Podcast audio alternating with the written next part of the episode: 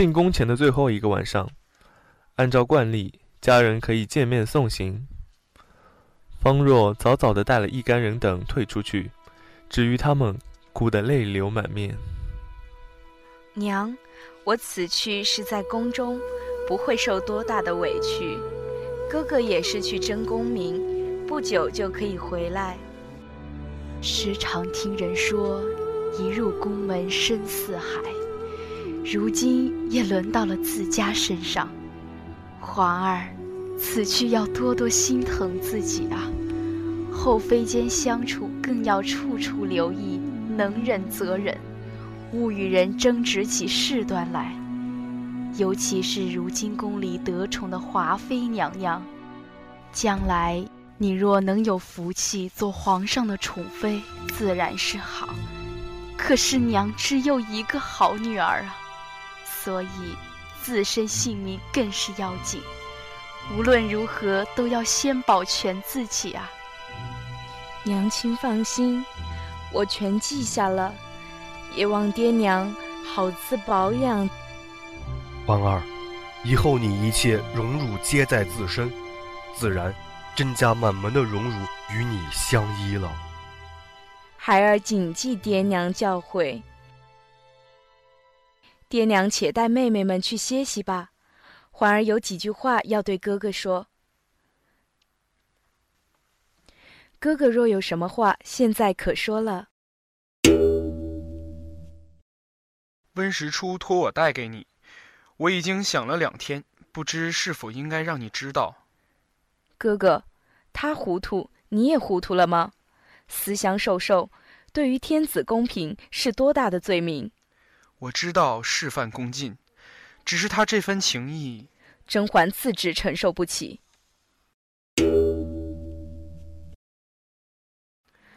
哥哥难道还不明白环儿？实初哥哥并非我内心所想之人，环儿也无内心所想之人。他也知事不可回，不过是想你明白他的心意。我和石初一向交好，实在不忍看他饱受相思之苦。这封信你自己处置吧。嗯，帮我转告温实初，好生做他的太医，不用再为我费心。话我自会传到的，只是依他的性子，未必会如你所愿的。哥哥把话带到即可，这是给他的一个提醒。做得到，与我与他都好；做不到，对我也未必有害无益。只是叫他知道。如今我和他身份有别，环儿新制了一件袍子，希望哥哥见他如见环儿。边关苦寒，宫中艰辛，哥哥与环儿都要各自珍重。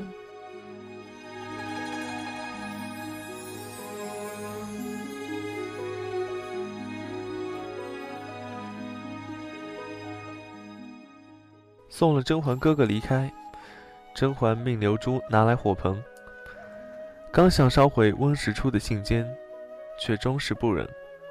打开了看，只见短短两行楷字：“侯门一入深似海，墨迹软弱拖沓。”想是着笔时内心难过，以致笔下无力。甄嬛心中着恼。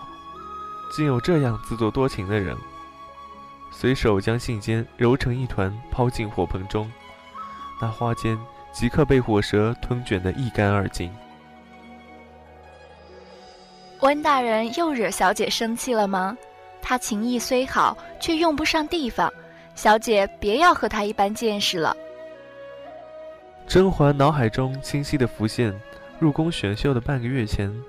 温实初来为他请平安脉的事，宫中规矩，御医不得皇命，不能为皇族以外的人请脉诊病。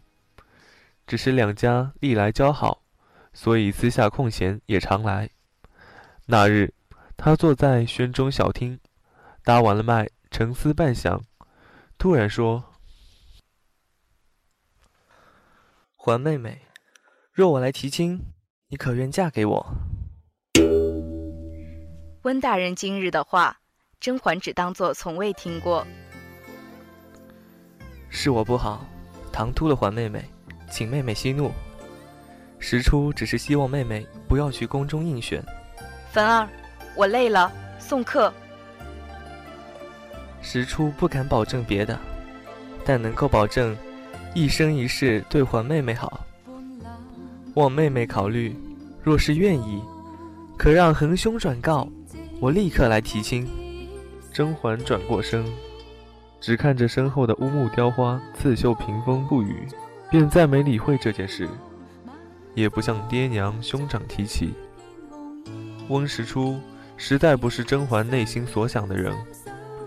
人生若只有入宫和嫁温实初这两条路，她情愿入宫，至少不用对着温实初这样一个自幼相熟又不喜欢的男子，与他白首偕老。做一对不欢喜也不生分的夫妻，庸碌一生。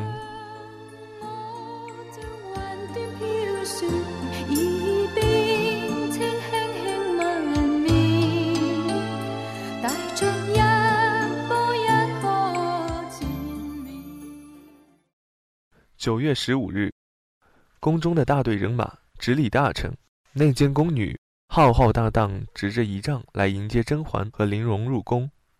轿子停在了贞顺门外。早有穿暗红衣袍的内侍恭候，在栾仪卫和羽林侍卫的簇拥下，引着甄嬛和几位小主向各自居住的宫室走。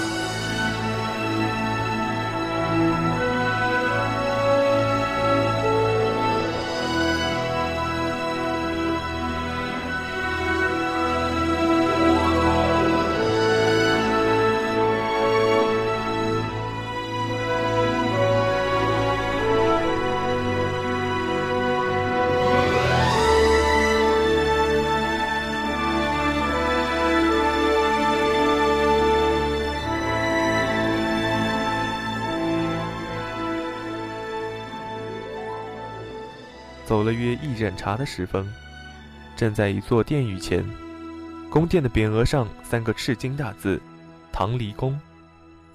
这里是皇上临幸时正式接驾的地方。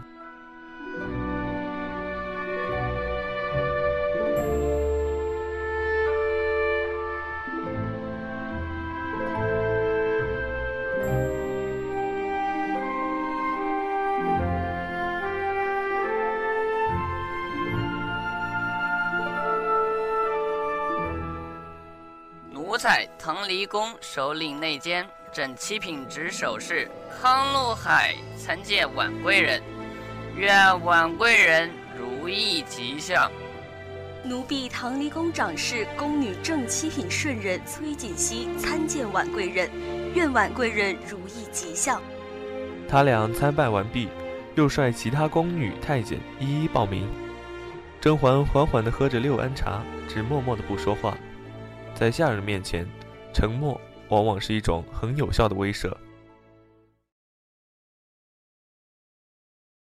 今后你们就是我的人了，在我名下当差，灵力自然是很好的。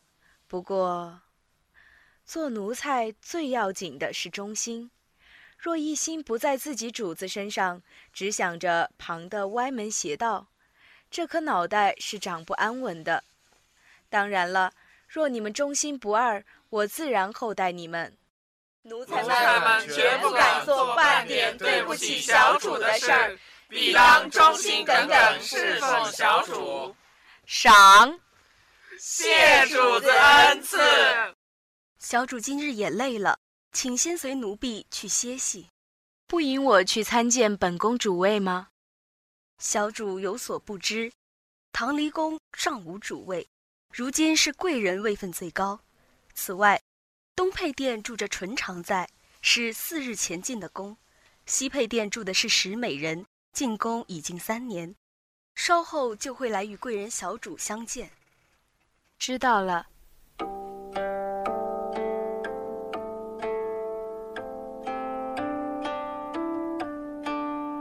锦溪扶着甄嬛进了后堂。后堂以花梨木雕万福万寿边框镶大琉璃隔断，分成正次两间，布置得十分雅致。崔顺人是哪里人？在宫中当差多久了？奴婢不敢，小主直呼奴婢贱名就是。何必如此惶恐？我一向是没拘束惯了的。咱们名分上虽是主仆，可是你比我年长，经的事又多，我心里是很敬你的。你且起来说话。小主这样说，真是折煞奴婢了。奴婢是永州人，自小进宫当差，先前是服侍亲人太妃，因做事还不算笨手笨脚，才被指了过来。你是服侍过太妃的，必然是个稳妥懂事的人。我有你伺候，自然是一百二十个放心。中杂事就有劳你和康公公料理了。能侍奉小主是奴婢的福气，奴婢定当尽心竭力。浣碧，拿一对金镯子来赏赐崔顺人。谢主子赏赐。小主，江公公求见。快请。奴才江福海参见婉贵人。公公免礼。公公此次前来，所谓何事？奴才特来传皇后懿旨，那就有劳公公了。婉贵人听旨，奉皇后懿旨，传新晋宫嫔于三日后卯时至凤仪宫朝阳殿参见皇后及后宫嫔妃，钦此。甄嬛领旨，锦溪好生送送公公。是主子。黄蒙那时刚走，又报华妃有赏赐下来。奴才周宁海给甄嬛小主请安。华妃娘娘特命奴才将这些礼物赏赐给小主。多谢娘娘美意，请公公向娘娘转达臣妾的谢意。公公，请喝杯茶歇歇再走。奴才一定转达。奴才还要赶着去别的小主那里，实在没这功夫，辜负了婉贵人的盛情了。甄嬛看了浣碧一眼，她立刻拿出两个元宝送上。有劳公公，那就不耽误公公的正事儿了。奴才告退。品儿和佩儿打开盒子，盒中竟是金银首饰，绫罗绸缎。恭喜小主，华主子对小主很是青睐有加呢。来人呐，抬着收入库房登记。才刚打听了，除了梅庄小主与小姐的相差无几，别的小主那里并无这样厚重的赏赐。华妃娘娘这样厚赏，恐怕是想拉拢梅庄小主和小姐您，是不是这个意思？还言之过早。华妃的赏赐一到。丽桂嫔和曹荣华的赏赐随后就到了。丽桂嫔和曹荣华是华妃的心腹，一路由华妃悉心培植提拔上来，在皇上那里也有几分宠爱。虽不能和华妃并论，但比起其他嫔妃已是好了很多。其他嫔妃的赏赐也源源不断的送来，一上午车水马龙，门庭若市。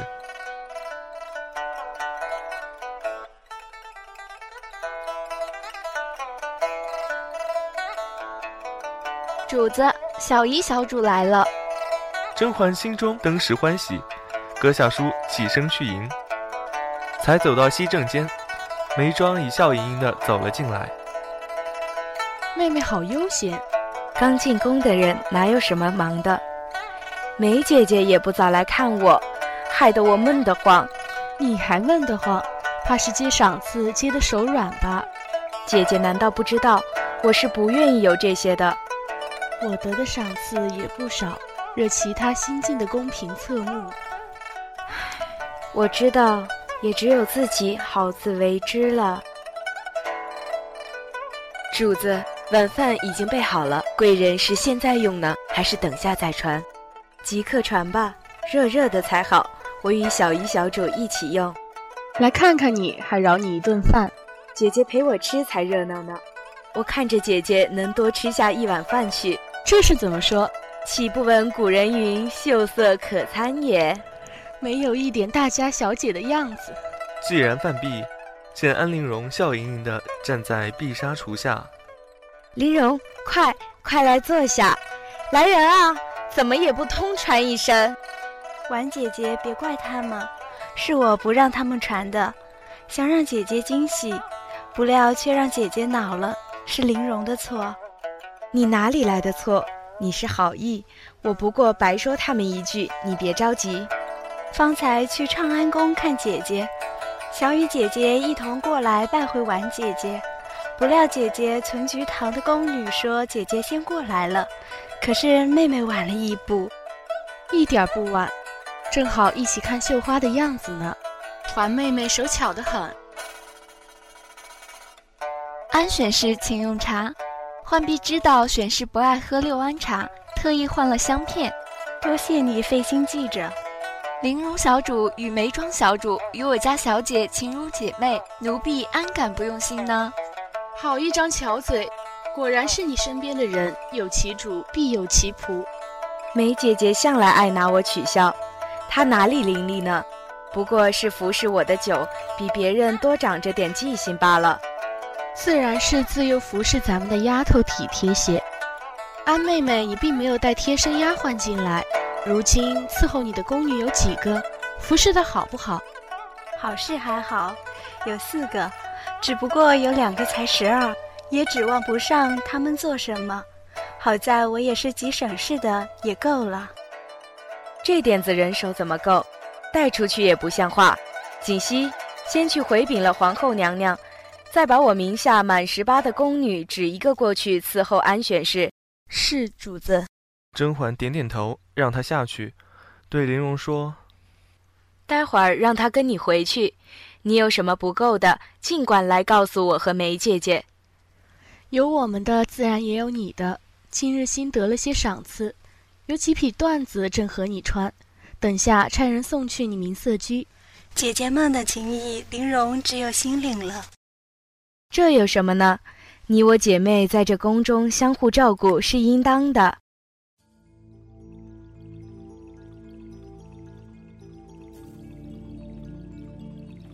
三日后，才四更天就起了床，沐浴更衣，梳妆打扮。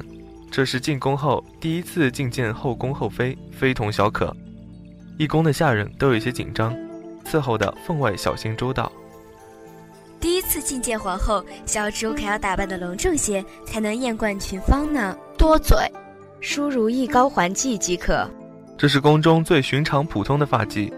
甄嬛心知自己在新晋宫廷中已占尽先机，招人侧目。这次又有华妃在场，实在不宜太过引人注目，越低调谦卑越好。宫轿以后在门口，康禄海和锦汐随在轿后一路跟了去。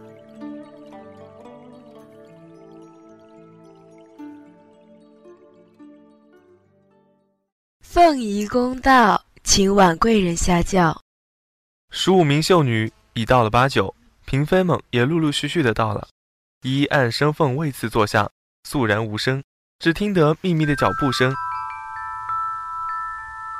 一阵环佩叮当，香风细细。皇后已被簇拥着坐上了宝座。皇后娘娘万安！妹妹们来的好早，平身吧。谢皇后娘娘。皇后左手边第一个位子空着。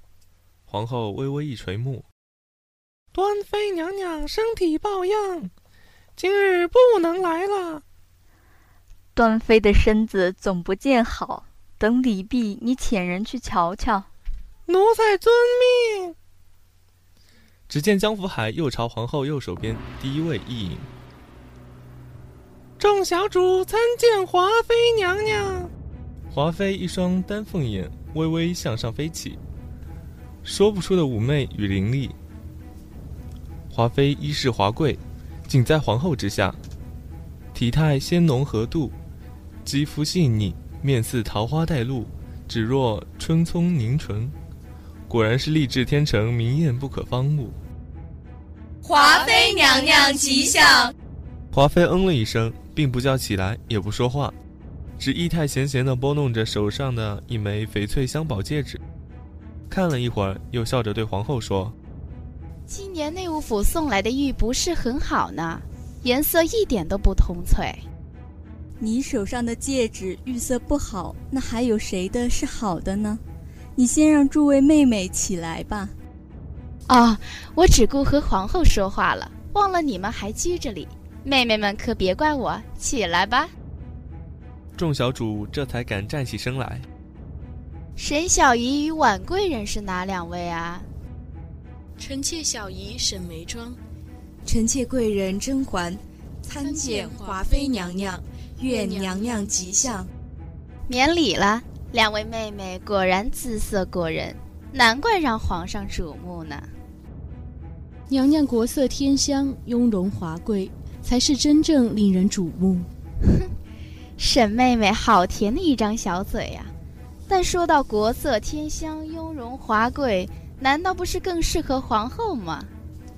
皇后母仪天下，娘娘雍容华贵，臣妾们望尘莫及。华妃这才嫣然一笑，与其他妃子闲聊。华妃位下是雀妃，皇帝内宠颇多，可是皇后之下名位最高的只有华妃、端妃、雀妃三人。华妃入宫不过三四年的光景，能位列此三妃之首，已是万峰的荣宠了。参见完所有嫔妃，皇后和蔼地说：“诸位妹妹都是聪明伶俐，以后同在宫中都要尽心竭力地服侍皇上，为皇家延绵子孙。妹妹们也要同心同德，和睦相处。”是。福海太后那边怎么说？太后说：“众位的心意知道了，但是要尽心礼佛，让娘娘与各位妃嫔小主不用过去怡宁宫请安了。”诸位妹妹都累了，先跪安吧。一时间，众人散去，甄嬛与眉庄、玲珑结伴而行。身后有人笑道：“刚才两位姐姐口齿好生伶俐，妹妹佩服。”三人回过头去一看，原来是同届入宫的良才人。只见他款步上前，雨涵挑衅：“两位姐姐让奴才们拿着那么多赏赐，宫中可还放得下吗？”我与婉妹妹都觉得众姐妹应该同享天家恩德，正想回到宫中后让人挑些好的送去各位姐妹宫中，没想到梁妹妹先到，就先挑些喜欢的拿去吧。说着，让内监把皇后赏下来的东西捧到梁才人面前。不料梁才人看也不看。姐姐真是贤惠，难怪当日选秀皇上也称赞呢。看来姐姐还真是会邀买人心啊。眉庄纵时敦厚有涵养，听了这么露骨的话，脸上登时也下不来，窘在那里，气得满脸燥红。只见素日怯懦的玲珑从身后闪出。走到梁才人面前，微笑说：“听闻梁姐姐出身书香门第，妹妹真是好生敬仰。我家中是浔阳出名的书香世家，岂是你小小县城之女可比？真真是俗不可耐。妹妹本来对姐姐慕名已久，可惜百闻不如一见。妹妹真是怀疑关于姐姐家世的传闻是讹传呢。”你若不信，可去浔阳一带打听。甄嬛和林容、眉庄实在没忍住笑出声来，连身后的内监宫女都捂着嘴偷笑。世上竟有这样蠢笨的人，还能被封为才人，真是滑天下之大稽。梁才人见他们笑得如此失态，才解过未来，顿时怒色大现，伸掌向玲珑脸上掴去。甄嬛眼疾手快，一步上前。伸掌隔开他的巴掌，谁料他手上反应奇快，另一手高举直挥过来，眼看甄嬛避不过，要生生受他这掌掴之辱，他的手却在半空中被人一把用力抓住，再也动弹不得。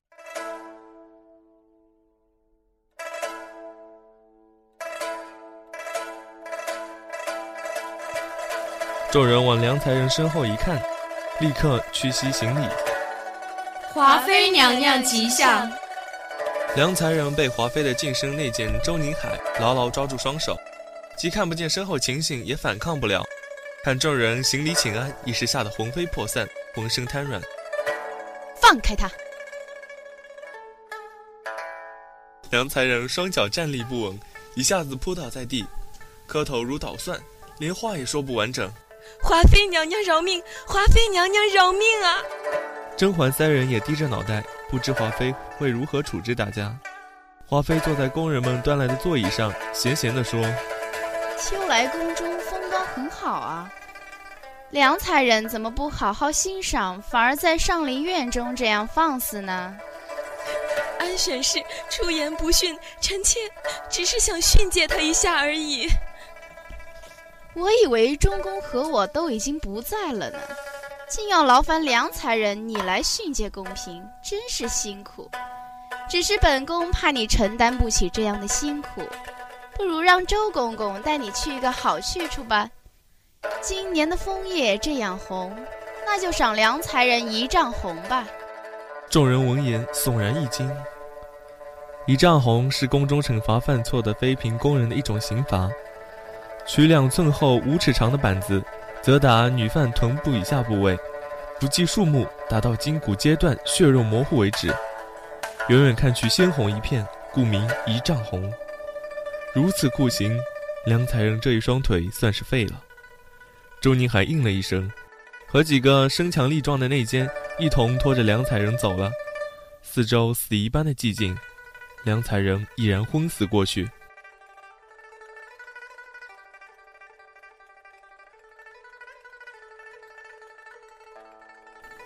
刚才梁氏以下犯上，以位卑之躯意图殴打贵人，让三位妹妹受惊了，先下去歇息吧。众人如逢大赦，急忙告辞退下。只听“哎呦”一声呻吟，却是玲珑已经吓得腿也软了。华妃轻笑一声，甚是得意。甄嬛和眉庄立刻扶了玲珑离去，只走了一炷香时间才停下来。她吩咐所有跟随的宫人们先回去。与两人在上林苑深处的松风亭坐下，取出丝巾擦一下额上的冷汗，丝巾全都湿了。抬头看眉庄，她脸色煞白，仿佛久病初愈。玲珑身体微微颤抖，三人面面相觑，俱感到惊惧难言。吓死我！素闻华妃专宠无人敢耶起风，却不想她如此狠辣。唉。只是可惜了梁才人，他虽然愚蠢狂妄，却罪不至此。林荣急忙向左右看去，生怕被华妃的耳目听了去，直到确信四周无人，才极小声地说：“华妃严惩梁才人，似乎有意拉拢我们，以后要仰人鼻息，日子可是难过了。”三人听着耳边秋风卷起落叶的簌簌声，久久无言。